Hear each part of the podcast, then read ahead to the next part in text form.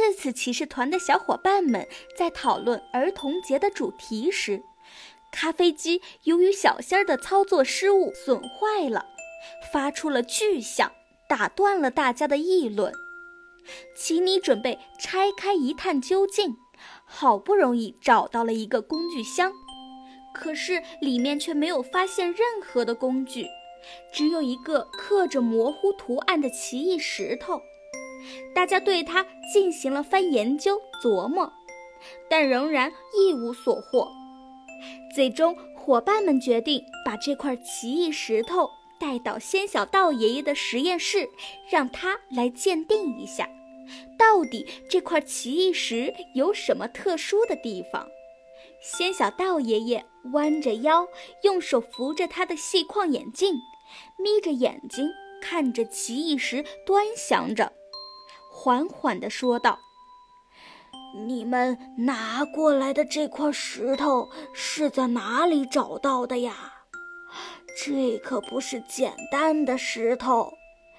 据我的小道消息，它可能是一块化石，而且来自非常远古的时代。”伙伴们都惊呆了。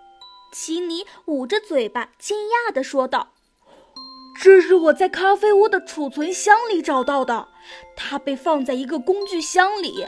可是那个工具箱平平无奇，所以想要调查清楚这块奇异石的来源，可能还是需要从这块石头的本身出发。”仙小道摸着头上的花朵，思考了一下，说：“奇尼。”说的很有道理。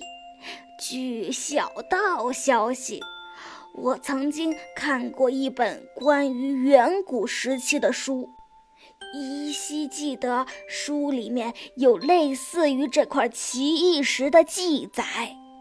其中有一个值得注意的地方，书上面提到了彩彩村。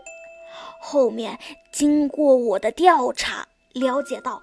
这个彩彩村就是我们次次星球的彩虹村，也就是嘎拉的家乡，有可能那里会有线索。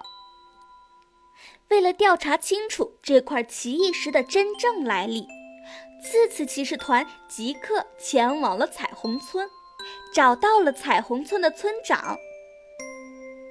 村长见到这块石头时，顿时睁大了眼睛，说：“我寻找了好多年，终于有幸见到了另一半原石。”说着，彩虹村村长走到了屋子里，默默地拿出了一个表面落满了灰尘的盒子。他缓缓地打开盒子，里面装着另一块奇异石。次次骑士团的众人都十分好奇。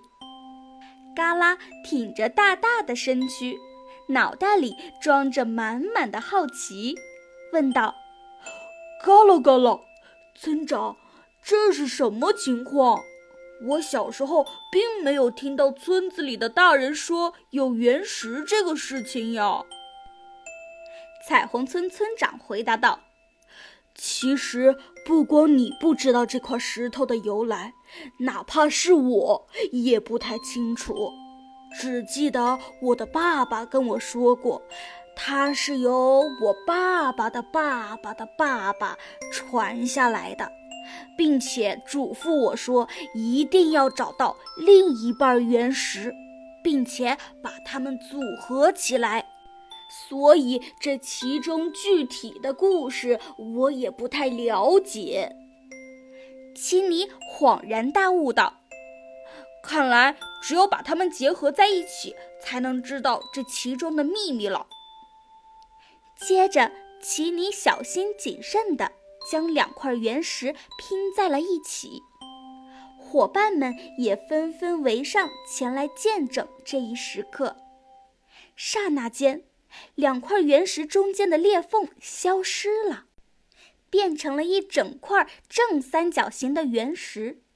伙伴们还没有来得及感叹，就突然晕倒了。睁开眼，大家来到了一个神奇的世界。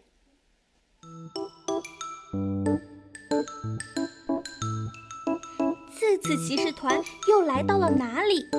这块原石到底有什么秘密呢？他们又会经历怎样的冒险呢？请收听下一集《灭火小分队》。